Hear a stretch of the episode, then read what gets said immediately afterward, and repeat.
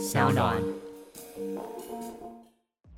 太阳能光电跟离岸风电，感觉都很厉害。我们有需要这么多吗？现在就说这两种技术现在的发电量，在台湾它是谁多谁少，还是这样不太能比？我是小白，我不知道。就是说，以后大家我如果说，哎啊，到底哪一个比较重要，或者到底哪一个股票比较会涨？哈，当然不是这样看呐。但是哪一个比较多，哪一个发展比较快，我们可以这样比吗？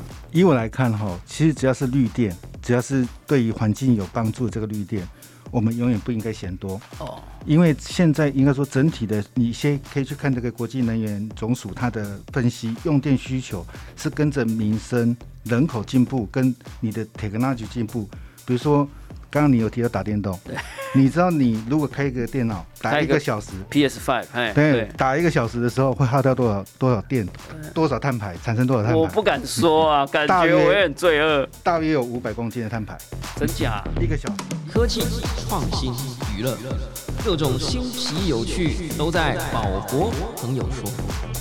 嘿，你听宝博朋友说了吗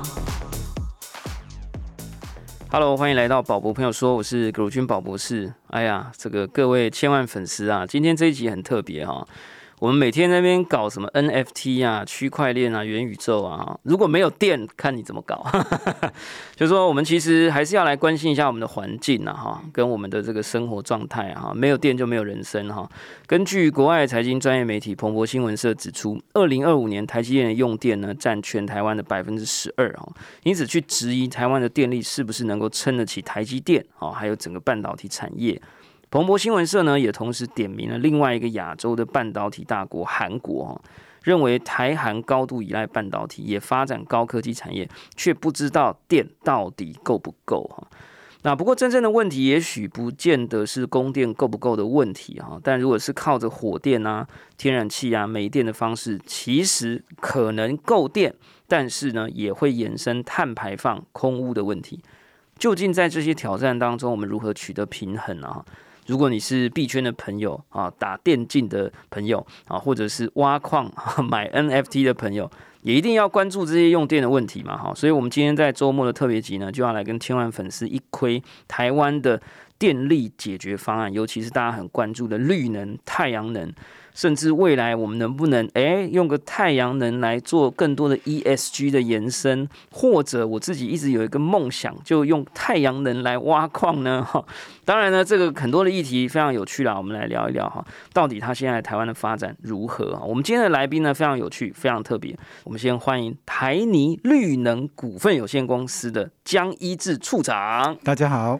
哇，这个处长刚刚见到我呢，就跟我说，哎，今天呢，这个还代表了整个产业的某一些身份啦，哈，这个中华民国太阳光电发展系统同业工会的这个余电发展委员会主委哈，这个江处长，然后这个社团法人台湾太阳光电产业协会的理事，哇，是。而且呢，还是个学霸哈，不敢。而且呢，哦，这个又在这个很厉害的经历，我们待会再来介绍。我们还有另外一位来宾呢，是元晶太阳能科技股份有限公司模组暨电厂事业部副总经理王亮凯 Joseph。哎，大家好。哇，其实这个我们的节目啊，一开始都会先起底下来宾，让大家可以认识两位了哈。那我本来想说，哎呀，这个就是工程师啊，就是管理者啊，这个应该很快就讲完，也没什么很酷的吧？哎，一看超酷的，一个是厂长，然后另外一个是哎台积电的元老之一啦哈。是。那我先讲一下江处长哈，这个刚刚两个这个协会啊，哈或者是工会的身份，我们都提过了啊。那过去是成大化工、成大 EMBA 哈，从两千年开始有在台积电工作，做了九年，哎，九年可能到十年哦哈。是。然后到联电、到茂迪哦，到台泥绿能哈，这一路上如果我们跟着买股票，现在可能身价都不一样了。股票事情比较难预测，哎，比较难预测啦，对不对哈？有时候报也不一定报的很久，像我就是那种抱不住的哈。那这个呃，元晶啊，太阳能科技的这个 Joseph 呢，是国立台湾科技大学的硕士哈，天。天大地大台科大，对不对？那同时呢，有非常非常多的专业跟身份之外，我刚刚看到一个超酷的身份哈，叫做玉金能源科技股份有限公司的厂长哈，第一次访问厂长，感觉好酷哈。那两位是不是也稍微介绍一下，就是说，哎，为什么在这个领域里头哈，从台积电哎到这个绿电是啊，从这个天大地大台科大哎一路到现在呢变成厂长哈，又是这个副总经理，是不是两位呢稍微跟听众朋友哎打个招呼，然后介绍一下自己？我来大概讲一下我自己哦，以之前在台积电待了九年，九年多，纯粹就是年轻想要赚钱。真的是为了要赚钱，一定赚到，一定要赚钱，而且真的有存到钱。好啊，赚到钱之后，其实，在台积电就是当工程师。那公司当一当之后，就会想说去外面看看世界，因为呃，我不知道适不适合讲哈，在台积电那个每天除了上班，假日除了上班还是上班。大家都是看太阳跟月亮啊，我们是看金元，对不对？对对，那个我我常常讲说，我是六点半出门，回到家是十一二点。我儿子趴在床上的时候。我回家看他趴着，出门他也是趴着啊，所以那个有一个契机点，在那一年我就离开了这个台积电。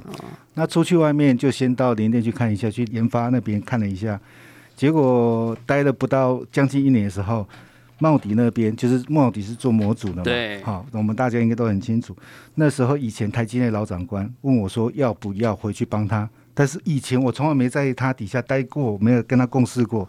那我在我来看，咦，那是一个很接近半导体的产业，但是他做的东西是可以产生绿能、产生绿电的。哦。那我就想说，好，那就过去试试看。然后到了茂迪，一开始也是工程师的身份，应该说工程人员身份，后来做转到财务中心做经营管理。哎呦，哎，我我的跨界比较比较多一点。那在茂迪待了这几年之后，也拿到那个 EMBA 的的这个学历。也刚好在毕业那一年，好做的这个能源研究，好那时候看了，我刚刚才跟跟王副总在聊，大家看了几几十篇的 paper，看了这些国外的这些能源趋势，发觉这个小英政府他上任之后在推的这个绿电是世界趋势，啊，既然是世界趋势，刚好那时候我在茂迪，在快要快要离开之前那一年，也负责了这个系统的这个开发，也就是我们的电厂建制，那。那时候待久，一个工作 待久会想离开嘛？我履历有抛上去网站里面，台泥找到了我，啊，台泥找到了我之后，是由张安平董事长亲自来跟我 interview。那他谈的 scope 跟一般业界所有在玩啊，应该说在在有在从事绿能行业的的这些老板们谈的 scope 完全不一样。他的出发点很很有趣的是，是完全吸引我是，他说如果台湾，因为那时候已经台商回流炒回来，对，台湾要继续发展。我们的电够不够？他跟我们宝宝是问的问题类似，真的很像。你你先帮我爆梗了，但是没关系，我们待会就要来拷问两位专家。我刚才说这真的可以问吗？对对对哈，所以就后来就到台泥绿能嘛。是的，是的。哎，我们这样一路念下来，台积电、联电、茂迪、台泥，哇，这个护国群山呢，哈，这个厉害。那这个 Joseph 也跟我们稍微讲一下吧，就是您的背景，然后到现在做副总也是管理职嘛，哈，然后这个又又有这个各式各样。很酷的经验，跟我们分享一下。我事实上跟呃处长这边哈是同样的理工背景，也是化工哦，也是化工。对，那大家对于化工可能就觉得说，哎呀，这是一个污染的这种学科啊。那事实上不是，这样化工是属于就是有关化学反应的一些大量制造都可以当来在化工领域。那基本上我还有一个就是刚开始哈进入这个。呃，工作的时候是在做电镀产业，那这种电镀产业在台湾可能就是已经陌生代了哈。那那时候进去以后看到很多啊，这个诶老板呐，或者是说工厂里面处理啊，那对影响环境影响很大。那我也觉得说，哎，电镀产业是一个夕阳工业的，那我应该找一份比较有前景的。那也是一样，跟处长这边一样，就是。去进入那个半导体产业，但是我进入的方式比较奇怪，哦，我就是进入那个美商。科磊哦哦哦，那他等于是说半导体设备的供应商，有有很有名。对，那时候诶，美商科磊那时候的股价大概是 一股大概是三十块美金嘛。它是在台湾上哦，在美国上市嘛，对不对？然后现在大概是快四百块美金。哦哟，这个可能比最近 比比特币涨的还多了。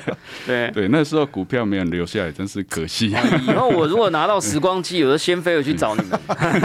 我台积电卖过三十几块。我那不要卖，完全都是这个另辟一集来聊啊。对对对，以前我做过后悔的事，这样。好，那有可能是会变壁纸的，所以大家要小心。对，没错没错啊，这个所以后来就进到这个半导体产业，那基本上就是哦，因为那个公司是属于光学的东西，就是它是卫星产业哈。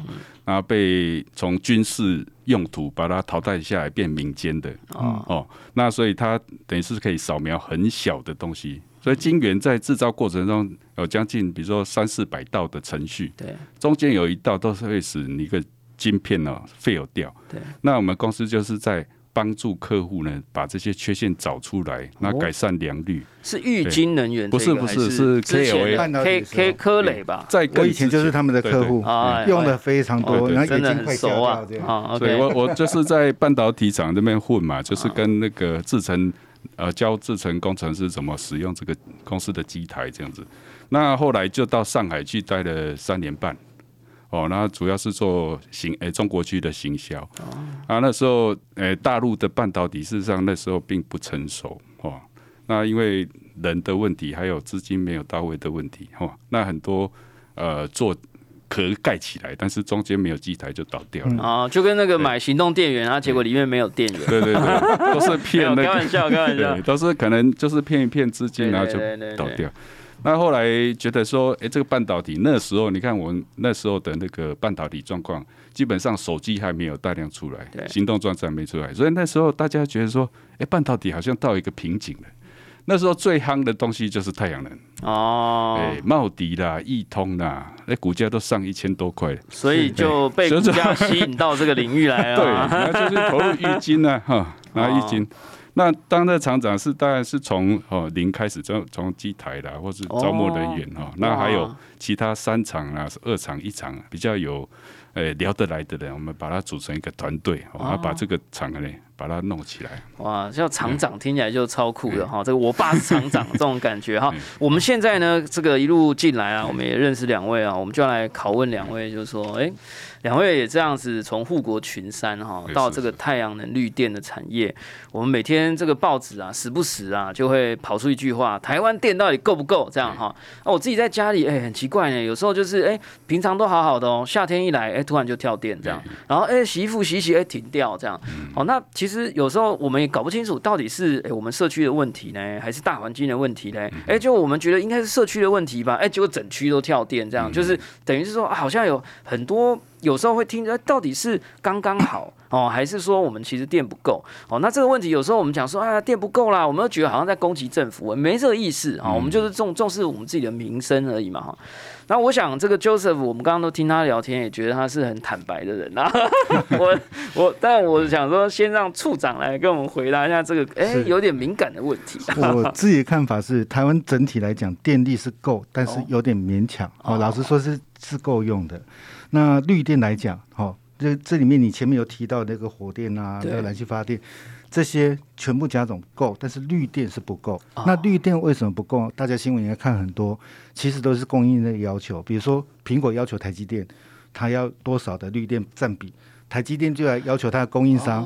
所以相对的，这绿电在台湾目前哈，以过去这两三年，大概就是最近在这两三年，整个是呃垂直曲线在成长。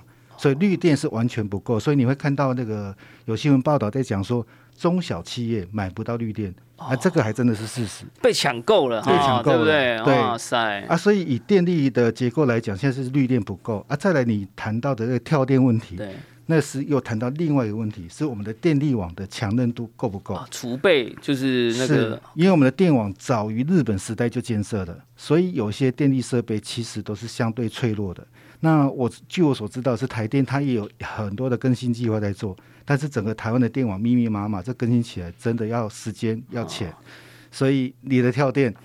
我也不能帮忙回答。我们要有耐心呐，有我们那耐心呐。我们相信我们的政府跟台电一定都非常努力。但绿电这就是一个很重要哈，因为接下来我们都知道有三个英文单字最近很夯啦，比元宇宙还夯哈，叫 ESG 嘛，对不对？就是 environment 呃，S society 哈，G 是 governance，governance 就是呃有点像是一个永续的指数了哈。未来可能每一家企业都要关注自己永续的指数。那呃，尤其是世界上最大的几家公司都被政府盯着看，好像。像刚刚讲到的 Apple 就很重要，那他就会开始去盯他底下所有的下游厂商。那这些很多台湾都是接他们的生意啊。是。啊，结果如果台湾绿电不够，变成你的比例不到他的原则，他只能咬牙忍痛，哎，去另外一个绿电更够的地方去发案子嘛。所以这个就真的是一个很重要的问题。那是不是很简短？因为 Joseph，我觉得你是很坦白的人哈，就刚刚处长说我不坦白，处长算是比较圆融，比较学问比较渊博一点。没有啦，就是我们很简短。你你觉得这个议题，你觉得呢？我觉得电吼，就是说会跳电的问题很多嘛哈。比如说你你的开车的时候油箱是满的，但是你的你的火星塞就坏掉了哦，那你车就不会动。所以刚才哦处长有讲到，就是说。哦，台电的这个供电系统，是基本上它是从哦大型的像火力发电厂啊、核能发电厂的发电大型机构为出发点，然后去做配送的。这种架构是很集中，那很老旧的。那所以可能一只小鸟就让你那个哦这个线路短路哦，对啦，那坏掉了。所以它必须要有一些现代化的配套措施，比如说台泥在发展的这个哦电池，那。有消峰填谷的作用，比如说哦，电不够的时候的供应啊，另外一个稳定的作用，好像制洪池一样，让这个哦电网它有分散式的哦，类似像电容方。让那个供电的频率比较稳定，比较不会跳电，就用一些现代化的方式，让这个稳定呃电力的供给可以更稳定啊。对对对，这讲起来好像很 fancy，很很酷炫，但实际上我们去那个苹果商店，那个 iPhone 后面有人这个钱电不够，他后面贴一个小电池，走来走去嘛，对，那就是这个电力就更稳定了。对对对对。那我想太阳能的这个议题其实也还是很重要啦，就是说呃，我们不管电够不够，其实绿能都是一个趋势了。我们也都希望呃未来有越来越多的。能源其实都是从绿电来的。我自己有很多阿宅朋友在美国，他们就用那种什么 Solar City 那种 Tesla 那种整个太阳能屋顶啊。我也很期待说啊，有一天我可以用这个太阳能来打电动了哈。那我们来看一下台湾的能源发展的现况，太阳能的趋势呢，其实算是倍数增长哈，四年增加了四倍。那是不是也是因为台湾在这一块有逐渐的重视，技术也开始在提升？所以像台泥这样，我们本来哎觉得台泥跟太阳能哎怎么好像有点没搭在一起的东西。现在呢，其实也投入了很多的资源在所谓再生能源这个部分，我们是不是可以请处长来跟我们分享？我大概讲一下，台泥其实我们在目前发电量，我们先讲传统的火力发电，我们有个和平电厂在花莲，它的发电量是台湾用电量的四 percent，也因为有这个契机，就是早期的民营 IPP，好那时候台塑也投入，我们也投入，雅尼也有投入，那因为这个占比有四 percent，那这个这个占比四 percent 呢？很有可能在呃，大概在七八年左右，合约到期之后，台电就不再续约，或者是说经济部它这个执照就不再发给我们，不再让我们延期，因为它是蓝煤发电。我们都知道蓝煤发电污染相对真的重嘛，好，这也是因为这个契机，就刚刚前前面提的张安平董事长，他看到这个将来，他看的都比较远，十年二十年，台湾经济现在在在成长，电力成长，其实在你看我我们是最早从二。二零零几年就开始想要投入绿电，好，那时候是因为看到这个世界能源趋势需要去投入绿电，但是当时的大环境政策不允许，所以整体的时空背景下迟迟没有投入，一直到二零一七年张安平董事长来之后，刚好政策也搭上政策的这个列车，小英政府一直在推这个绿绿能的建设，那我们投入之后，开始了在做这个太阳光电、离岸风电、地热。还有最近看得到的这个海洋能发电。哦，哎，其实后面那个地热跟海洋能发电对我们来讲都是百分之百赔钱。啊，还没投入知道知道是赔钱，但要研发一段时间呐，成熟因为应该说这些哈比较呃先进的技术，就像早期的离岸风电一样，最早投入人他一开始也都是赔钱，但是当当你你看到一个对的事情，一个对的科技，你不先投入，你后面不会起来。啊啊，所以张安平那董事长那时候的想法是说。台泥身为台湾第一个上市企业，如果我们不投入，我们看到赔钱就不做，那谁会做？对，所有的企业家都为了要赚钱才投入，那这个台湾怎么成长？对啊，啊，所以接着投入之后，他会看到是说，如果有绿电供给上来，如果我们绿电供给成长的够快，能够有机会去弥补这些民营 IPP 这些蓝煤火力发电厂，它到时候到期之后，像现在也都是降载，因为空污问题，大家都去扛住它，尽量去降载。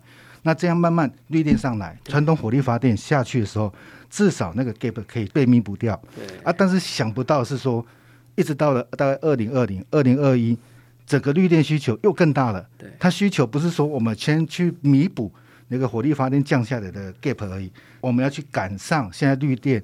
大家所有的企业对绿电的需求，ESG 嘛，对不对？是，这个其实非常重要了哈。那刚刚一听呢，也觉得哇，这个这个前期投入真的是最佩服的一件事。为什么？我每次那种上网查那种工作的找人的啊，什么啊，找什么资深经理啊，什么。哎，每个这一个新的产业起来，你说区块链，每个人都说我要十年以上的经验啊，到底谁来去 training 那些 新的人嘛？哈，就总要有人去做早期的投入跟前期投入，这是非常重要了。那我们刚才其实也听到说哈，有讲到离岸风电，我最近也到处都听到这个字，我可不可以问一个有点小白的问题？就是说，讲到太阳能光电哈，跟离岸风电，感觉都很厉害，我们有需要这么多吗？现在台湾这样发展起来，假设。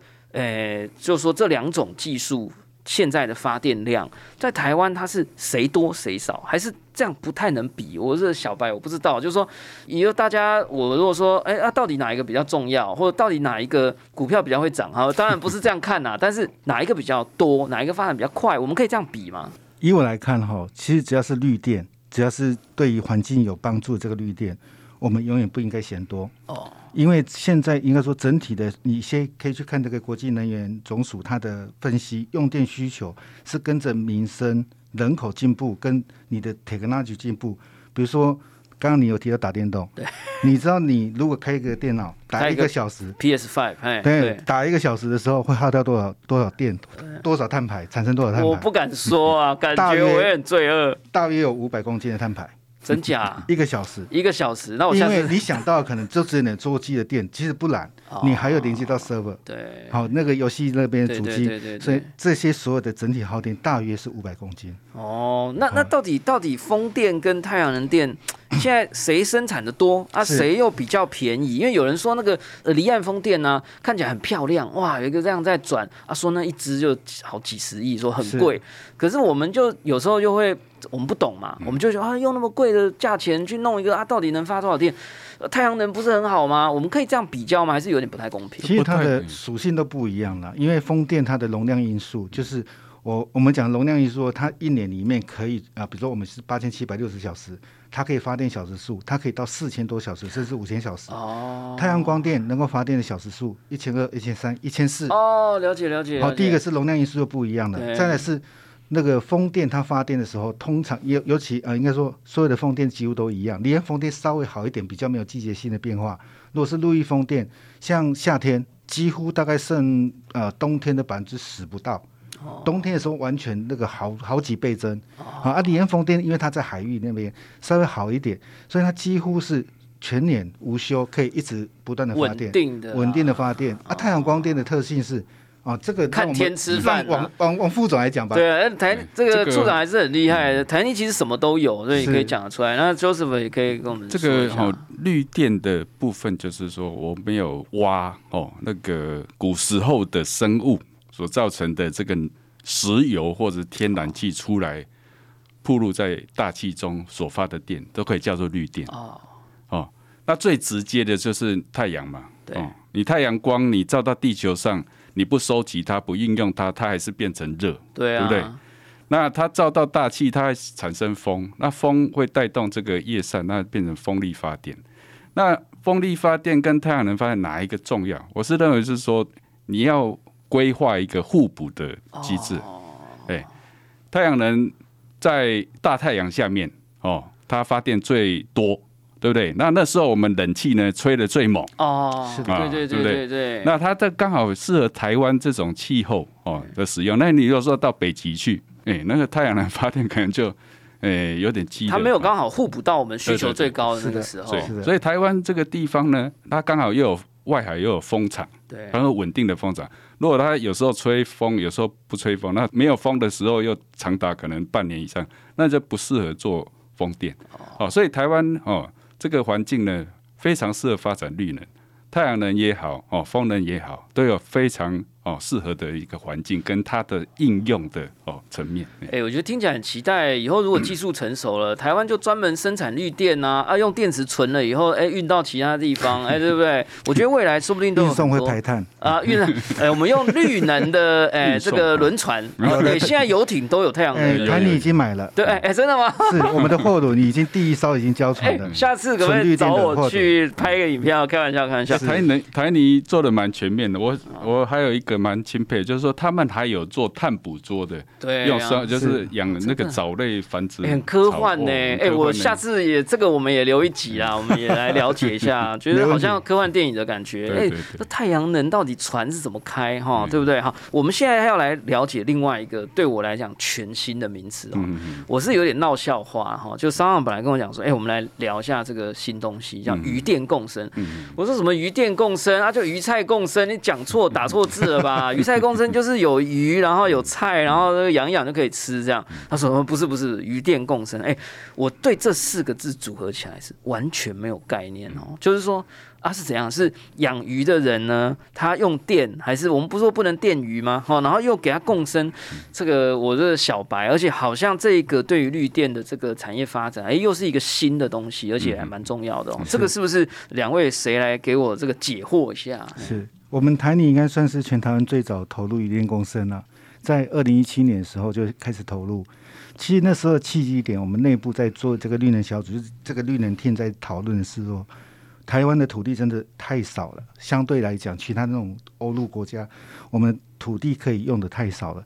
一个土地盖了太阳能，好像就什么事都不能做。对，所以那时候一直在思考有没有机会说，比如说我盖了太阳能，下面还可以种东西，哦，比如可以种菜之类的。但是因为植物的光的特性，你就要慎选植物，会受限，对，会容易受限。那那时候刚好是台烟绿能，他来 propose 这个雨电共生。其实那时候 propose 他 propose 的时候，刚好一枪中我的需求，因为我在嘉义县那边哈，那些好几个农会总干事跟我很熟，他们都有余温，他们都想要拿那个租给我们做太阳光电，但是。余温做太阳光电，我想一个是水，一个我我应该说余温是水，都是水。它等于把太阳能板架在余温上面。我架上去之后，我要怎么去捕捞？我一直想不到一个好的方法，想不到解法。不行。对，所以后来他提提的 proposal 是说，我们余温旁边都有温体，都有道路。哎，对，温体优先，第一个就一定可以铺设，因为我只要架得够高，车辆人员要要出入。它不会影响到，而且刚好是防雨，还还可以防雨，还可以遮阳，哎，就马上一先中了一个。第二个是说，如果说我们养鱼，正传统正常的养鱼，这个是高雄大学郑仁昌老教授教的，应该一比一的配置。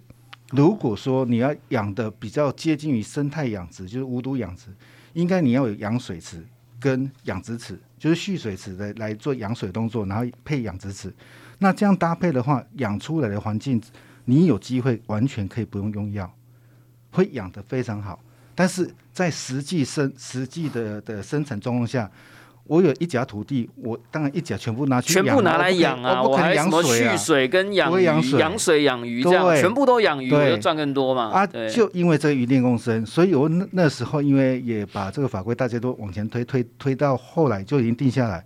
四十 percent 的遮盖率，好，如果是以户外型来讲，四十 percent 的遮盖率，我可以部分设计部分的蓄水池，可能没办法做到一比一，但是我可能做到一比二，就一个蓄水池、养水池配两个余温，或者配三个余温，至少让它环境改善。对，那像我前天去高雄茄丁那边。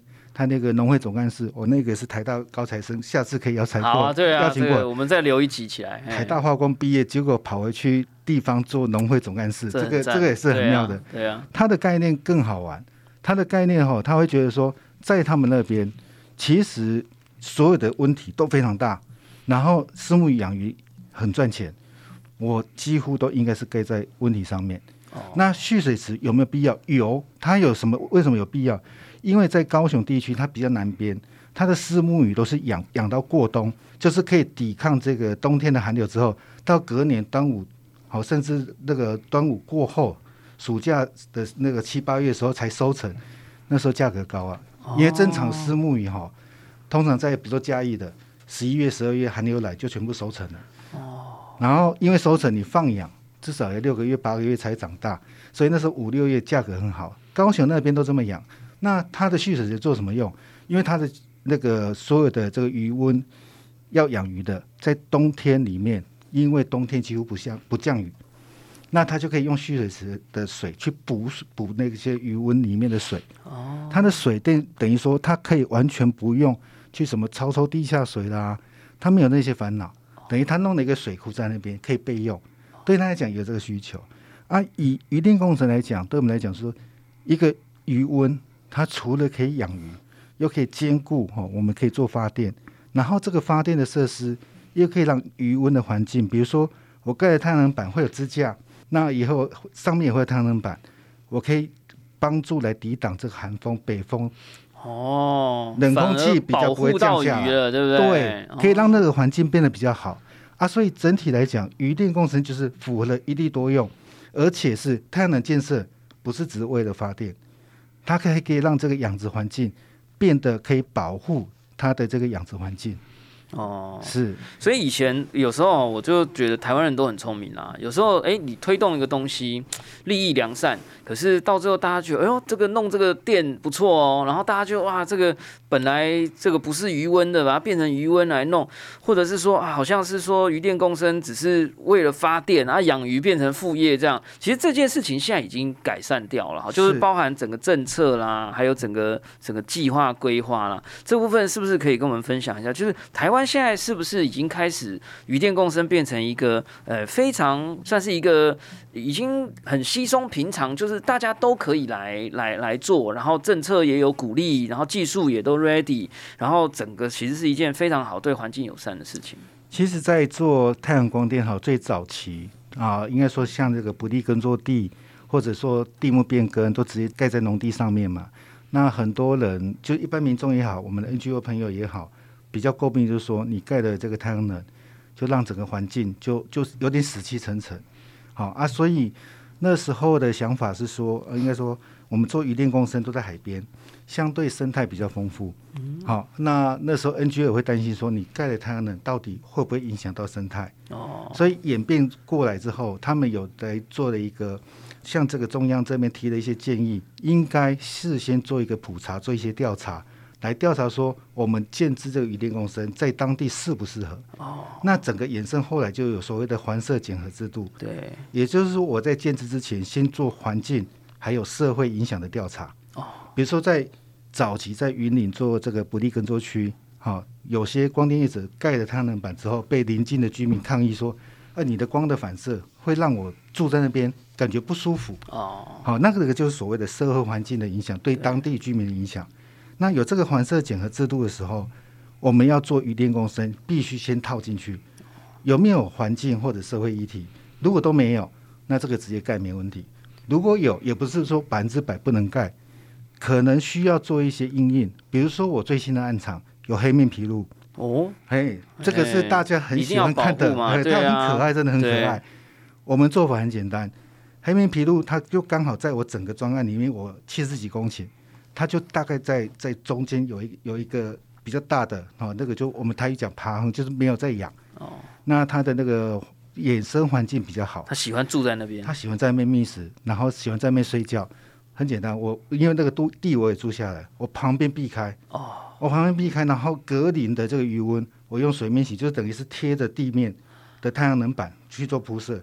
远一点的，不要影响到对我远一点才把支架架上来，让他说他要看到他的厨房，看到他的卧室，他远远就看得到，从天空中可以看得到，他一样会回来那边住。对哦，像这样的阴影，在鱼电共生就可以去做。那做的时候，我们再去观察说，它到底对这些，比如说黑面琵鹭有没有影响？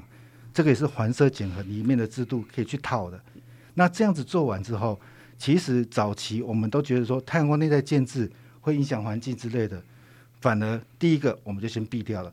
第二个是我们在在这个经济部这边对渔电共生，它多了一笔一 percent 的渔业友善环境基金的这一个提拨。这个基金提拨之后可以做什么事？NGO 朋友跟他们聊的时候，他们可以做很多事。第一个，先做整个大环境的普查，因为我们对对台湾这个大环境了解其实不够。那普查做够了之后，他们可以做环境富裕。有钱就能够做很多正面的事情。对啊，我觉得这很好，就是整件事情本来都是出于好的这个目的啦。哈，是。那我想在过程当中，我们滚动式修正嘛，哈，那现在也逐渐越来越成熟，有很多审查的一些机制啊，哈，这个要经过审查才可以取得电业的筹设啦、施工许可啦，甚至甚至现在开始有提拨一些部分的这个比例啦，来做这个呃中央政府单位去成立的这个渔业环境友善的公积金，来做这个环境友善的这个呃普查啦或者支持啦，哈。那我想。这个渔电公司其实好像我后来才知道，说它其实除了让我们的绿电的比例还可以持续的在提高之外，它其实也有可能跟我们的台湾的偏乡再造，或者我们很喜欢的一个议题啊，叫 USR 啦，哈，这种地方创生，哎，其实好像也有关系。这个部分是不是 Joseph 还是处长来跟我们分享一下？这个我这边经验，我先分享。好，那待会 Joseph 可以补充。因为其实，在做我们这个余电共生的时候，太阳能板建设进去了。建设初期，他当地他本来有一些工程的人员，他可能在在地找不到工作，必须去外外县市找工作。当地他马上有了工作，好，这是第一个。那当我建设好了之后，以我在一组布袋那边现场，我看到是很多青年人，他们想要养鱼，找不到一个可以让他们安心投资，因为养鱼它还是有一些前期建设，对。但是前期建设我们做好，所以他就过来跟我预约说，以后这边如果原来的地主。养殖户不养，可不可以给他养？也就是说，这青年人看到这样的环境，他想要回来，每个都会想家乡，想爸爸妈妈。对啊，对。所以我们多了一些，这应该说创造了一些就业机会。但是创造多少？每个月按场，我相信大概至少衍生五到十位青年人的工作机会，至少。哦。嗨，光这些养鱼人，那再来是我们电厂的维运的时候，我们在当地目前聘用的工程师已经有十几位了，所以。一个安厂盖了，那创造十几二十个工作机会，而且它带动经济经济的一个流通之后，当地的繁荣可以慢慢的再稍微恢复。不然在渔村早期，我在二零一八年去整合土地的时候，那个渔村的死气沉沉，都是诶最年轻的五十几岁、六十几岁啊，哇！然后要么就是呃有一些呃可能是外配，然后小朋友。年轻人很少看到，都老化了。那现在因为有做了这些建设之后，他们看到机会，他想要回来试试看，能不能再回乡安定下来。这也是很好。那我们讲鱼电共生，这其实是一件很好的事情。这是算是台湾独步吗？还是说台湾很重视这个？因为我们本来就是海岛嘛，我们本来可能就有很多的这种这种鱼鱼的这种产业。这个是不是可以跟我们分享一下？我想这个鱼电共生这个议题啊，那我们也可以讲屋电共生嘛。屋是什么？房屋嘛。房啊，房屋上面做太阳能屋台湾超多屋顶的啊。对啊，那你还有如果手表上面有太阳能，叫做。表电共生，所以这个这个议题啊，为什么会叫鱼电共生？因为它有必要特化出来，那制定政策，做哦这个良善的规划，不然的话，大会大家会认为说，嗯啊，太阳能盖下去啊，鱼鱼就不用养了啊。不仅在民众的心中有这种疑虑，那部会比如说农委会那边也说，哎，我这个本来是种植面积或者是我养鱼面积会缩小，部会之间有那种本位主义。那你这时候如果跟他讲说是鱼电共生，哎，你可以养鱼啊，哦，你的发电同时也可以养鱼，不会破坏土地啊。那这样的一个方案出来以后，那再规划好哦，它里面的一些条文，让它这个大家都可以正常发展哦，这个把它正常化，所以这个我是认为说是一个比较哦让大家有共识的一个题目了哦，同时把它架构健全。哦，那台湾其实做鱼电共生是。我知道是台泥现在花了很多力气下去做了哈，那也帮这个台泥的集团的 ESG 的分数也提高了不少。那其实应该也还是整个，因为我们也有工协会的这个身份啊，其实这应该算是台湾现在整体都在推广的。我相信应该也有很多的公司啦，或者是做做协会啦哈，其实也都在推动这件事情。这是不是也可以跟我们介绍一下？以台湾推动这个雨电共生啊，应该是比较大力在在政府在协助推动，应该是源于。二零二零年七月之后，那那时候就是环设检核制度做好了。我们呃那时候曾文生司长帮忙啊，请这些做了部会协调，请这些各跨部会去做了过滤之后，发现哎有很多余温，其实它完全没有任何环境跟社会议题，就定义的先行区，然后就那一年开始逐步的实验释放先行区，隔年有优先区、关注减缓区释放出来。所以以余电公司来讲，现在是占比在太阳光电里面占比是最高的哦，真的是最高的。那再来是说，这以我的认知，这真的是台湾独有。目前来讲是台湾独有，因为在四年前那时候疫情没有爆发之前，我有去大陆看过，呃，信义光伏、信义玻璃，他们是中国大陆最大的玻璃厂，他们有投资余电共生，结果我去看，他就是在湖泊里面直接盖太阳能，做做这个浮筒式的太阳能，然后他养什么？养小龙虾，然后那一些什么鲤鱼之类的那种，就是。粗放养的方式，然后要抓的时候就是虾笼啦，然后不是用我们这种余温的比较有有制度的这种方法。因我们现在做的鱼电共生会有两大的 type，一个是户外型，它维持原本的养殖模式，就是传统我们看到露天鱼温；一个是我们农委会现在主推的防疫型室内型的鱼电共生。哦，防疫型室内型鱼类共生，它的养殖技术是完全不一样的，完全会提升，因为。你户外型的，这是藻向的，好，就是我们要去养藻类，藻类要养藻类，哦，去去平衡那个整个生态，是的。那回到室内养殖的话，它要靠菌相去控制这个水，是完全不一样的事情。那技术完全不一样。其实这个在室内养殖，我的认知里面最先进的、比较早投入比较多的以色列。我们知道以色列它没有什么资源。他们有资源状况下，水资源对他们讲也很重要，所以他去发展这个循环水养殖。那台湾现在这个室内养殖，这个也在在做了，有很多厂商在投入。那投入之后有什么好处？它单位面积产出可能会两倍、三倍，甚至四倍、五倍都有，相较于传统养殖。那所以之前在讲的啊，您有稍微提到，那个王副总有提到的，那个会不会担心这个鱼不够？好，就是粮食问题。其实它会获得一个平衡。因为室内养殖的会变多，传统养殖环境变好之后，它会变得精致。有点是说，一个叫做漏机了，一个叫放对对，我刚刚想到也是这个感觉。是是，室内养殖有点像是漏机哦，它可以养得很快，养得很好，养得很多。对。但是它的口感稍微差一点，但是它一样是好食物。是。室外养殖就有点像放山鸡，就传统的养殖。对对对。它吃起来口感就是比较好一点。啊，其实这个都呃，消费者多样选择。那做这个鱼电共生，其实在我们来看哈，它还能够帮助我刚刚提到，像我们硬体这样做了之后，我们会因为会装很多 sensor，我要去 monitor 它的环境，所以它可以做很多认证，比如说产销履历啦，哦，无毒养殖啦，清真认证，就把它现代化、科技化了。做了认证之外，因为像我一组布袋，我刚刚提到哈，在嘉义没有人家养越冬的石目鱼，现在我那边好几位养殖户跃跃欲试，因为。我整个建设完之后，它的温体变得比较高，它的那个水的深度可以比较深。哦。再来旁边有太阳能板的这个支架挡风。哎呀。所以他觉得说，咦，他应该拼拼看，他可以去做越冬养殖。越冬养殖哈，像丝木鱼，今年哈，今年他们的卖最好是到七十五还七十八块。哦。好一斤，好，它这个是呃，直接在余温的那个卖出来的价格。如果是冬天，应该说那个。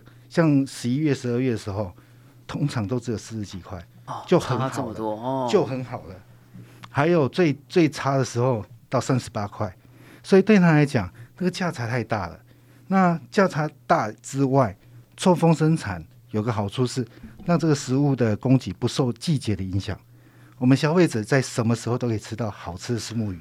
哦，哇，这个真的博大精深呐，哈。那对我这个阿仔来讲，我要回去好好的再多听两遍哦，了解一下这个这个在护国群山哈，跟这个很厉害的公司里面都在那边工作的，现在呢开始来照顾我们的环境啊，是，然后还照顾我们有好吃的鱼啊。我听一听，我都觉得等一下晚上啊，这个是室内养殖的部分，就是说它的环境因为是哦，你用太阳能板隔起来，那做。室内它温度啊，吼，或者是它的哦水里面的水体参数，完全都是可以控制的。它变成一个生物工厂。哦，变成科技化、数位化。是。啊，人员啊，比如说你不用餐风露宿啊，这边哦晒太阳，那年轻人也比较愿意来投入，搞回来又变科技业了，对不对，在荧幕上就可以管理你的渔场了。哎，这个希望有机会，未来我就像一个平板，有机会带你去云林一个台湾雕生态园区。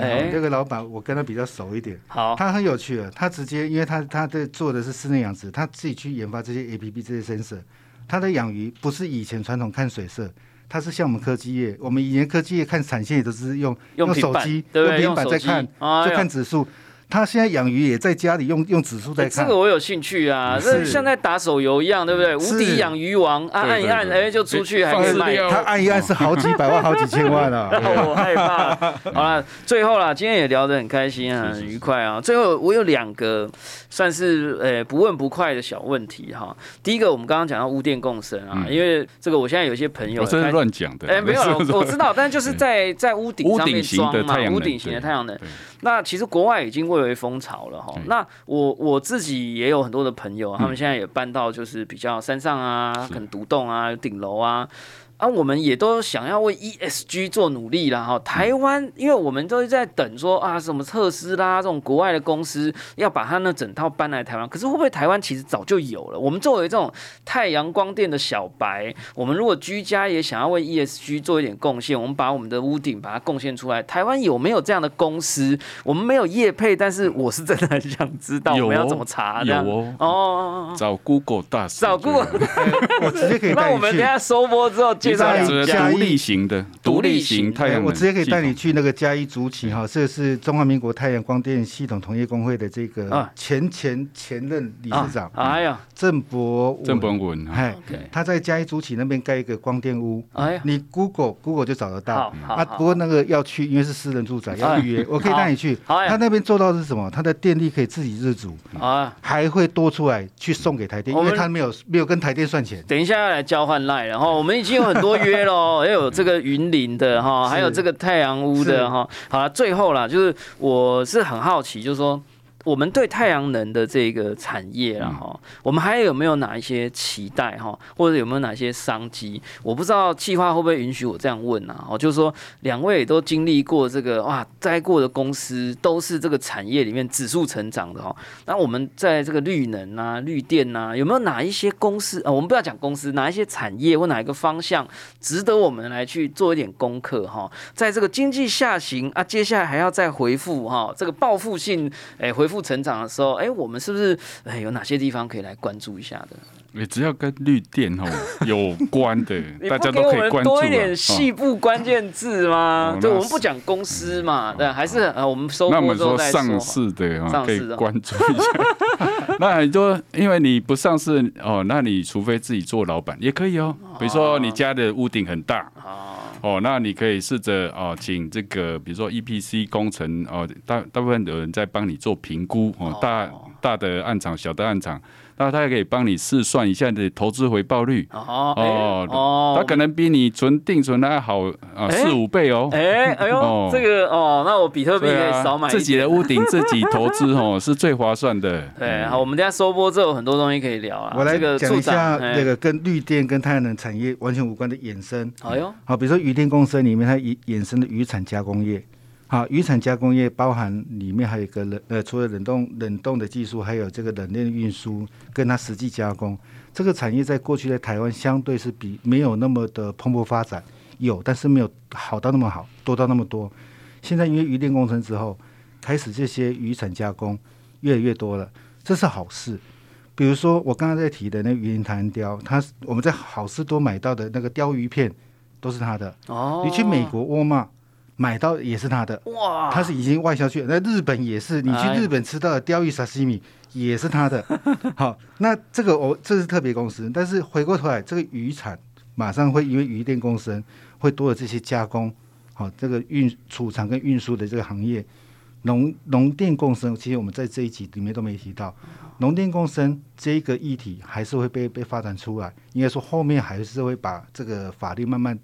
打开，这都会把把它打开。农产加工里面也是一样，关键在于它的冷链运输。因为农田工程种出的青菜，哎，据我所知的，是更加口感更加的清脆，但是它不耐保存，所以运输储藏的技术很重要。啊，这里面会衍生出很多有趣的议题啦，是的，有点像这个你刚刚提到这个鲷鱼大王，而且有点鲷宇宙哈，然后我们现在这个农宇宙跟鱼宇宙哈，我想我们很快就会看到这个农渔产业的二点零、三点零或八点零啊，其实接受科技进来哈，我们本来想说，哎，这个都是台积电呐，这个科技公司的大老板啊、总经理啦、副总啊，哎，怎么来搞渔业、农业？哎，其实到最后都变科技业哈。是的，那我想呢，大家如果对这样的议题有兴趣的话，也都欢迎关注一下台泥绿能哈，还有我们今天 Joseph 的元晶太阳能科技股份有限公司，还有我们的两个这个一个工会一个协会了哈，太阳能光电发电系统同业工会跟社团法人的台湾太阳光电产业协会。那我也相信呢，他们也都会持续的在他们的官方网站啦，或者社群的平台上啦，都会持续的跟我们分享这个产业的发展啦。在分享产业发展的过程中，大家可能就可以找到商机，还有。我们的机会哦。好，那感谢大家收听我们今天的宝博朋友说，我是葛鲁军宝博士。如果你喜欢我们的节目，欢迎点选订阅，下一集就会自动送上给你哦。不论你是在 Apple Podcast、Spotify、s o n YouTube 或者其他平台听到我们的节目，欢迎给我们五星评价、按喜欢留言或者按小铃铛追踪订阅。我们下次空中见喽，拜拜，拜拜。